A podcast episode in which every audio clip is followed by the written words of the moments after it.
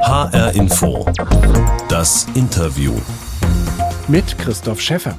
Die Dinos sind natürlich die Stars im Senckenberg Naturmuseum in Frankfurt. Aber auch unzähligen anderen Lebewesen, nicht nur aus längst vergangenen Zeiten, kann man hier begegnen.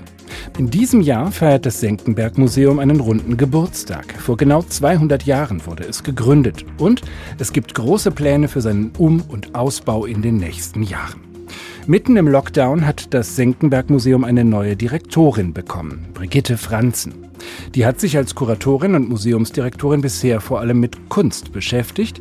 Dennoch ist ihr Wechsel ans Senckenberg Museum für sie eine Art Rückkehr. Für HR Info das Interview spreche ich jetzt mit Brigitte Franzen. Hallo, Frau Franzen, schön, dass ich hier bei Ihnen sein kann im Senckenberg Museum. Wir sind jetzt so in einem Nebenraum des großen Museumssaals, den ganz viele kennen mit den großen Dinosaurier-Skeletten, aber auch hier schweben Krokodile und Knochen und Geweihe über uns. Als ich das letzte Mal im Senckenberg Museum war, da war hier alles voller Kinder, voller Schulklassen, voller Familien, also entsprechend laut und fröhlich, gar nicht irgendwie museal. Wie empfinden Sie das Senckenberg Museum jetzt in diesen Zeiten, wo es so lange geschlossen war? Ja, es ist natürlich eine etwas eigenartige Situation für ein Museum, was sich an die Öffentlichkeit richtet und äh, Gäste und Besucherinnen hier begrüßen möchte. Ähm, insofern freue ich mich unheimlich, dass wir jetzt wieder äh, öffnen können. Am nächsten Mittwoch wird es äh, soweit sein. Wir haben aber die Zwischenzeit natürlich ganz gut nutzen können und ähm, als Museumsdirektorin und auch für die Kuratoren, die hier die Ausstellung organisieren und so weiter, Präparatoren, die sich um die Objekte kümmern, ist so eine Phase auch mal ganz gut, weil man einfach äh, hinter den Kulissen sich vorbereiten kann äh, auf die Zeit, wenn es dann wieder losgeht. Und vorbereiten heißt halt auch, ja, was man zu Hause auch machen würde, wenn man Gäste empfängt, äh, sauber machen, Staub wischen, ähm, Dinge verbessern, die vorher nicht so ganz äh, gut waren, ähm, die man dann äh, sozusagen in Angriff nehmen kann weil eben nicht am nächsten Tag um neun schon wieder die Pforten aufgehen. Und das haben wir versucht zu nutzen und insofern sind wir, glaube ich, gut vorbereitet. Jetzt sind Sie ja quasi mitten im Lockdown als neue Direktorin zum Jahreswechsel hierher gekommen, haben noch gar nicht viele Zeiten mit Publikum äh, in Ihrem Museum erlebt. Ähm, haben Sie auch mal so einen Gang ganz alleine durch diese Hallen gemacht? Ich stelle mir das so ein bisschen spooky vor zwischen den ganzen Viechern. Ja, es ist schon äh, besonders, aber ich mache immer wieder solche Gänge, weil man das irgendwie auch braucht. Ich brauche das selber, um sozusagen ein Gefühl zu bekommen für die ähm, Architektur, für die Atmosphäre. Wir wollen ja nicht nur Objekte zeigen, sondern wir wollen ja auch eine besondere Atmosphäre kreieren, die dann auch dazu anregt, eben Dinge zu erfahren, Dinge gedanklich mitzunehmen nach Hause. Und insofern ist es für mich wirklich ein Arbeitswerkzeug, Spaziergänge durchs Museum zu machen. Klar, wenn es dunkel ist, ist es ein bisschen spooky. Das ist so ein bisschen nachts im Museum. Bisher habe ich noch keine sich bewegenden T-Rexe entdeckt, aber wer weiß, hinter meinem Rücken vielleicht. Äh, auf jeden Fall ist das schon äh, eine ganz besondere Atmosphäre dann einfach auch. Nachts im Museum, im Senckenberg Museum in Frankfurt, das jetzt in diesen Tagen wieder öffnen kann, mit noch entsprechenden Hygienemaßnahmen natürlich und mit vorheriger Anmeldung. Sie machen da zwei Zeitslots, vormittags oder nachmittags und dann kann man kommen. Brigitte Franzen, neue Direktorin im Senckenberg Museum. In dieser Sendung gibt es immer eine Kiste. Das ist die HR Info Interviewbox. Die schiebe ich Ihnen jetzt mal rüber. Die kommt schon ganz früh zum Einsatz äh, dieses Mal. Und da können Sie einfach mal reinschauen. Da ist eine Überraschung drin. Gerne. Ich sehe eine Papierrolle. Jetzt bin ich gespannt. ah. Was sehen Sie das da? Das Urpferd. Ein Urpferd aus Messel. Genau. Ja. Sie haben auch eins hier im Senckenberg Museum? Ja, wir haben mehrere sogar. Mhm. In der Ausstellung ist ein, nee, sind auch mehrere. Hier vorne ist ein, gleich am Eingang ist eins und dann eben natürlich in der Messel-Ausstellung. Grube Messel in Südhessen in der Nähe von Darmstadt, das war in den 70er Jahren auch ein politisch umstrittener Ort, weil da, wo man ganz viele Fossilien, also Überreste von Tieren aus Urzeiten gefunden hat, äh, eine Mülldeponie entstehen sollte. Ähm, Ihr Vater war damals äh, aktiv, was die Grube Messel angeht. Was hatte er mit den Urpferdchen zu tun? Also er war hier in, bei Senckenberg zuständig für die Messelforschung, hat sich das auch so selber aufgebaut. Er war in der Paläoanthropologie zunächst tätig und ist äh, Geologe und Paläontologe gewesen, also für Gesteine und für äh, Fossilien sozusagen zuständig gewesen vom Fachgebiet her Und er war sehr intensiv involviert, einerseits in den Ausgrabungen und auch den Erforschungen äh, der äh, Fossilien, die ja 50 Millionen Jahre alt sind, so im Schnitt. Ähm, ganz besonders sind von ihrem Erhaltungszustand. Ähm, man findet da Mageninhalt, man findet Gefieder beziehungsweise Reste davon, äh, Reste von Fell äh, und kann daher äh, wenn man diese Fossilien erforscht, eben auch viel über den Lebensraum der Tiere sagen. Das ist das ganz Besondere. Und er war natürlich auch sehr involviert nachher in dem Kampf, muss man schon nennen, um die Erhaltung der Grube, so dass sie eben keine Mülldeponie äh, geworden ist. Und das hat sein ganzes Forscherleben bestimmt und auch unser Familienleben natürlich. Heute ist die Grube Messel Weltnaturerbe der UNESCO. Sie waren damals, Stichwort Familienleben, so um die zehn Jahre alt, in 70er Jahren, als dieser politische Kampf um die Grube Messel tobte. Äh, was heißt das, hat Ihr Familienleben geprägt? Was haben Sie als Kind davon mitbekommen? Also das war relativ breit. Einerseits natürlich äh, viele Gespräche mit Journalisten, die bei uns zu Hause anriefen, die wissen wollten, wie es weitergeht. Oder aber auf der anderen Seite auch natürlich direkte Opposition. Also es wurden Aufkleber produziert, da stand drauf äh, Grube Messel, Mülldepot, Bindestrich, nie, Ausrufezeichen. Und die haben wir überall verteilt und so weiter. Also das war auch, hatte auch so eine aktivistische Komponente. Bis hin hier zum Museum, wo ich mich ganz gut erinnere, dass es dann eben eine erste Ausstellung gab das muss so irgendwie Ende der 70er, Anfang der 80er Jahre gewesen sein, wo Holger Börner als damaliger Ministerpräsident dann äh, eröffnet hat und das eben auch ein ständiges Politikum war, auch wenn ich das als Kind natürlich nur am Rande verstanden habe, aber natürlich schon erfüllt habe, wie die Wichtigkeit da sozusagen ist. Und das war schon sehr beeindruckend. Und wir haben natürlich auch zu Hause immer wieder Forscher aus der ganzen Welt zu Gast gehabt, bei uns privat, die eben äh, die Grube erforscht haben, die einzelne Fossilien erforscht haben. Mein Vater hat quasi Tag und Nacht an dieser Thematik gearbeitet, auch bis zuletzt noch. Also auch als er dann schon im Ruhestand war, hat er ja diesen Messelprimaten erforscht, dieses berühmte Fossil Ida. Und jetzt zuletzt, äh, bevor er dann 2018 gestorben ist, eben sich über, mit einer trächtigen Stute befasst, also mit einer Stute, die ein Baby im Bauch hatte. Sie waren als Kind damals äh, auch oft im Museum. Ihr Vater hat hier im Institut äh, gearbeitet. Wie haben Sie das als Kind erlebt, diesen Ort mit all den Tieren und Dino-Gerippen? Also es war natürlich für mich ein ganz fantastischer Ort. Es ist sicherlich auch äh, dieser Erfahrung äh, geschuldet äh, oder hat mit dieser Erfahrung ganz viel zu tun, dass ich überhaupt in den Bereich Museum auch gegangen bin, äh, beruflich. Wenngleich ich ja eher aus der Kunst- und der Kulturwissenschaft komme. Also ich habe ein anderes Fachgebiet als, als wissenschaftliches Gebiet gewählt. Aber mich hat es natürlich sehr äh, beeindruckt und auch sehr beeinflusst in meiner Wahrnehmung.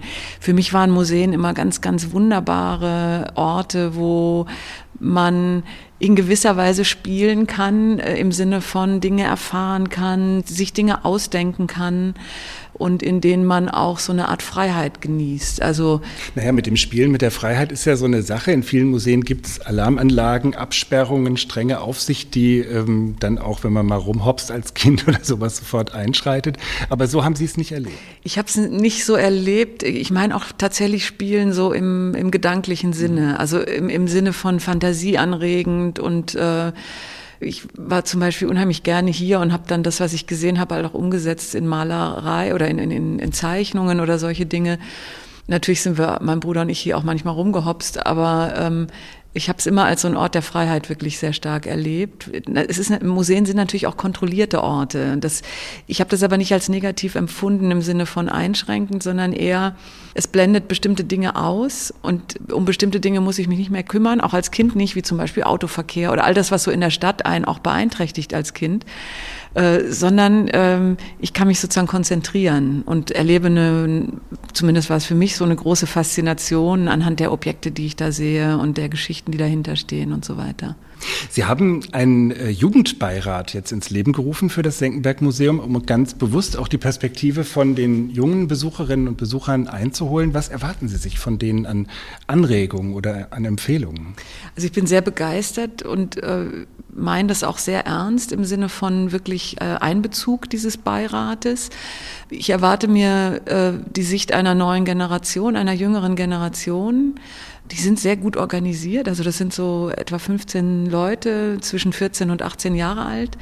Mm, die haben jetzt gleich Arbeitskreise gegründet, was ich also ganz fantastisch finde und haben sehr konkrete Ideen, äh, was im Museum passieren könnte, aber auch wie das Museum anders in Erscheinung treten könnte. Gibt es auch bestimmte Themen, die den Jugendlichen besonders äh, wichtig Ja, natürlich sind? ist ja die Frage des Klimawandels und der Verlust der Biodiversität, das sind einfach ganz zentrale Themen. Diese Generation von jungen Menschen hat einfach auch erkannt, dass das äh, für ihre Lebensbedingungen zentrale Themen sein werden und sind jetzt schon und bringen da ein ganz großes Interesse auch zur Teilhabe und auch zum sich beteiligen mit. Und das wollen wir eben auch ernst nehmen. Es gibt einen Raum, den wir jetzt äh, extra dafür auch freigeräumt haben im Museum, in der Ausstellung. Der wird jetzt noch renoviert. Ähm, und den nennen wir in Zukunft Freiraum. Und das wird ein Raum sein, in dem eben auch der Jugendbeirat speziell tätig werden kann. Also ich denke. Auch selbst Ausstellungen. Auch selbst Ausstellungen machen kann. Man kann das Pop-up-Ausstellung vielleicht nennen. Man muss aber gar nicht mit so einem Label gleich daherkommen. Das können Präsentationen sein. Die können mal äh, zeitlich äh, kurzfristig sein. Die können aber auch ein bisschen länger gehen, wie so eine richtige Ausstellung, mal zwei Monate oder so. Und da möchten wir auch gerne seitens des Museums natürlich was zurückgeben an Know-how. Also mich interessiert das sehr, auch äh, den jungen Leuten eben zu zeigen, wie wir im Museum Ausstellungen machen, was man da machen kann, aber auch wirklich, wie man es macht, wie man es praktisch umsetzt. Und das trifft äh, auf großes Interesse und ist einfach ein ganz toller Ausgangspunkt. Das Interview in HR Info mit Brigitte Franzen, der neuen Direktorin des Senckenberg Naturmuseums in Frankfurt. Sie haben es eben schon gesagt, Sie sind durch äh, familiäre Vorbelastung sozusagen früh mit dem Museum in Kontakt gekommen, haben sich für das Museum als Ort begeistert, aber sind in die Kunst gegangen, haben Kunstgeschichte studiert, waren äh, Leiterin verschiedener Museen, haben äh, als Vorstand der Peter und Irene Ludwig Stiftung Zuständigkeit gehabt für eine ganz bedeutende Kunstsammlung, haben 100 Ausstellungen kuratiert äh, mit Gegenwartskunst. Jetzt haben Sie das Fach sozusagen gewechselt und sich der Naturkunde zugewandt, also dem, was Ihr Vater früher äh, gemacht hat. Was hat Sie zu diesem Schritt bewogen? Ja, es war ein äh, sehr besonderer Schritt für mich. Ich habe ja gerade von dem Jugendbeirat auch erzählt und von diesem großen Engagement. Und in gewisser Weise ging es mir vielleicht so ein bisschen ähnlich wie den Jugendlichen. Mir ist einfach auch irgendwann klar geworden, dass natürlich diese Fragen, mit denen man sich hier im Museum und bei der Forschung in Senckenberg beschäftigt, nämlich wie verändert sich äh, unsere Welt, äh, aber auch wie hat sie sich in der Vergangenheit verändert und was hat das in der Konsequenz für uns heute bedeutet, dass das natürlich unglaublich grundlegende, interessante Themenfelder sind. Mm, ich habe mich auch in der, in der Kunst mit solchen Themen schon befasst, beziehungsweise mit Künstlern gearbeitet, die sich für diese Themenbereiche interessiert haben. Und mein Ansatz ist einfach einer der disziplinenübergreifenden Arbeit. Und diese Möglichkeit, äh, die ist mir hier einfach äh, quasi geschenkt worden, die ist mir hier gegeben, nämlich über den Tellerrand der eigentlichen Fachdisziplin, aus der man kommt, auch hinaus zu blicken. Ich bin aber natürlich Museumsspezialistin. Das heißt, ich bringe einfach ein Know-how mit ähm, auf der musealen Seite, der organisatorischen, der Museumsmanagement-Seite und aber eine große Faszination und ein großes Interesse für die Themenfelder, die hier verhandelt werden bei Senckenberg. Und das ist, glaube ich, eine sehr optimale Kombination die auch der Institution bisher gefehlt hat. Ich kann mir trotzdem vorstellen, dass Sie auf viele Dinge anders schauen als Ihre naturwissenschaftlichen Kollegen. Gibt es so Momente ähm, oder Objekte in der Ausstellung, die Sie eher mit einem Blick der Kunstfrau anschauen? Ähm, sehen Sie da Unterschiede in der Wahrnehmung jetzt auch zu den Mitarbeiterinnen und Mitarbeitern hier? Ja, das ist eine ganz interessante Ergänzung, finde ich. Ähm, ich gucke natürlich auf die Objekte stärker ästhetisch aber auch aus einem kulturinterpretatorischen Sinne.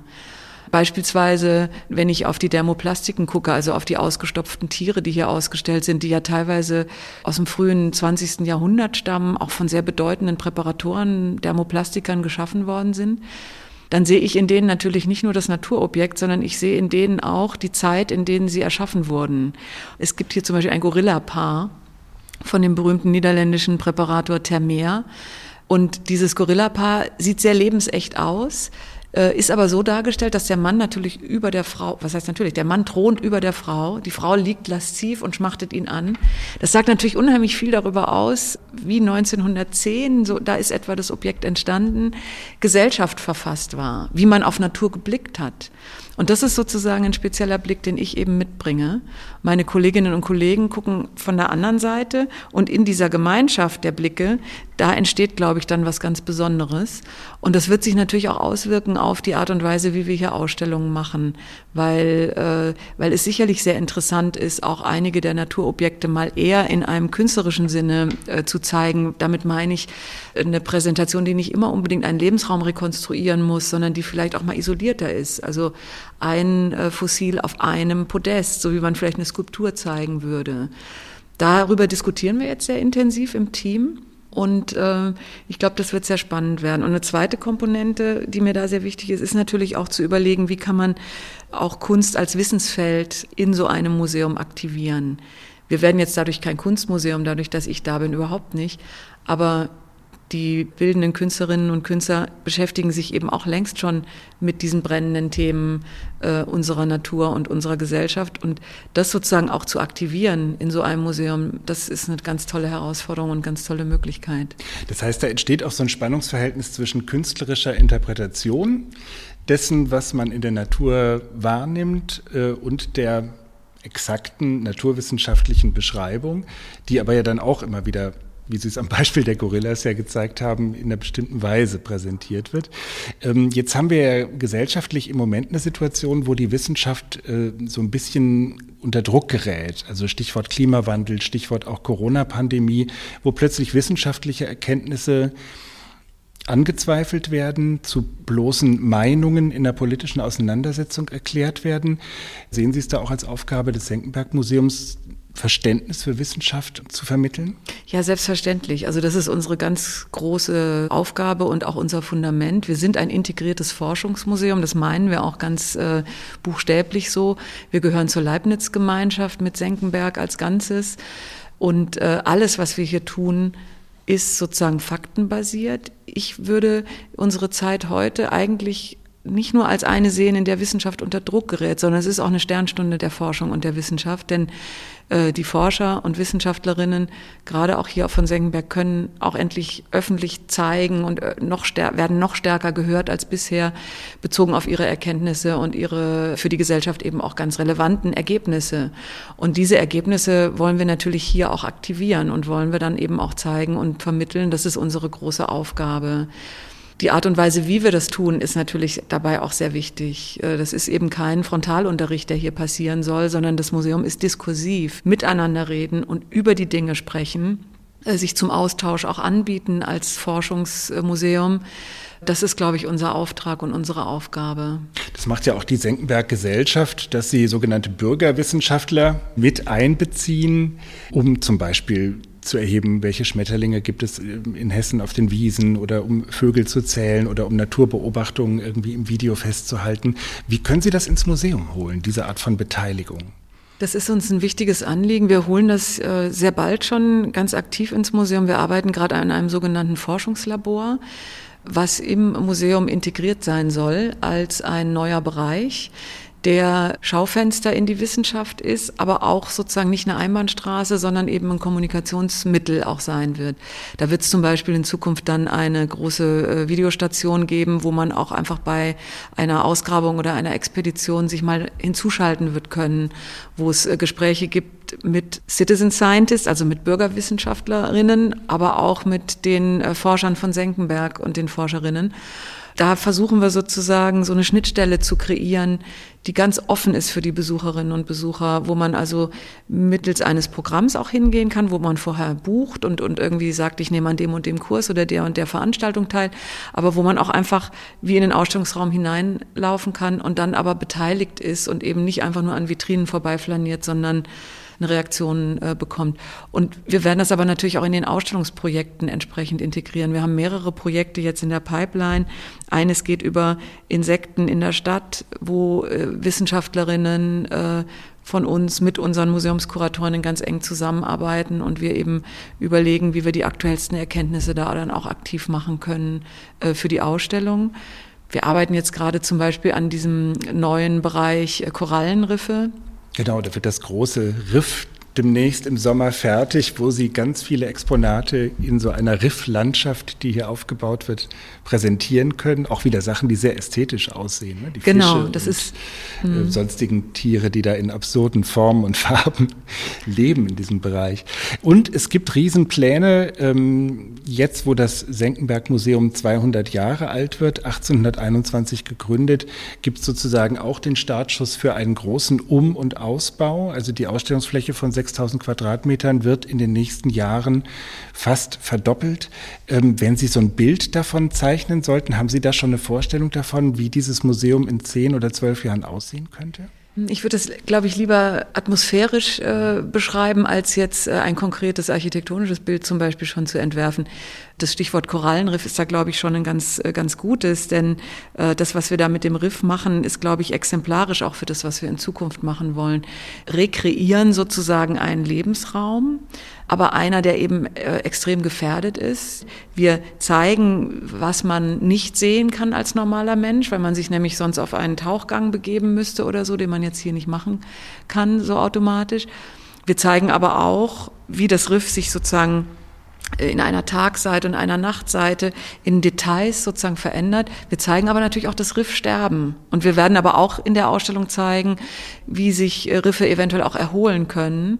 Und wir holen die Akteure mit hinein. Im Moment läuft gerade eine Interviewserie äh, in den Ländern, äh, über die wir da sprechen. Und äh, wir interviewen gerade Leute, die eben direkt an den Riffen beteiligt sind, also Fischer zum Beispiel, aber auch Forscherinnen, Personen, die dort eben leben und die mit dieser Situation konfrontiert sind und äh, zeigen sozusagen damit möglichst viele Facetten dieser Thematik und dieser Problematik, zeigen also nicht einfach nur schöne Natur, die faszinierend ist und die staunen lässt, sondern integrieren die Forschung und integrieren die kritischen Punkte auch.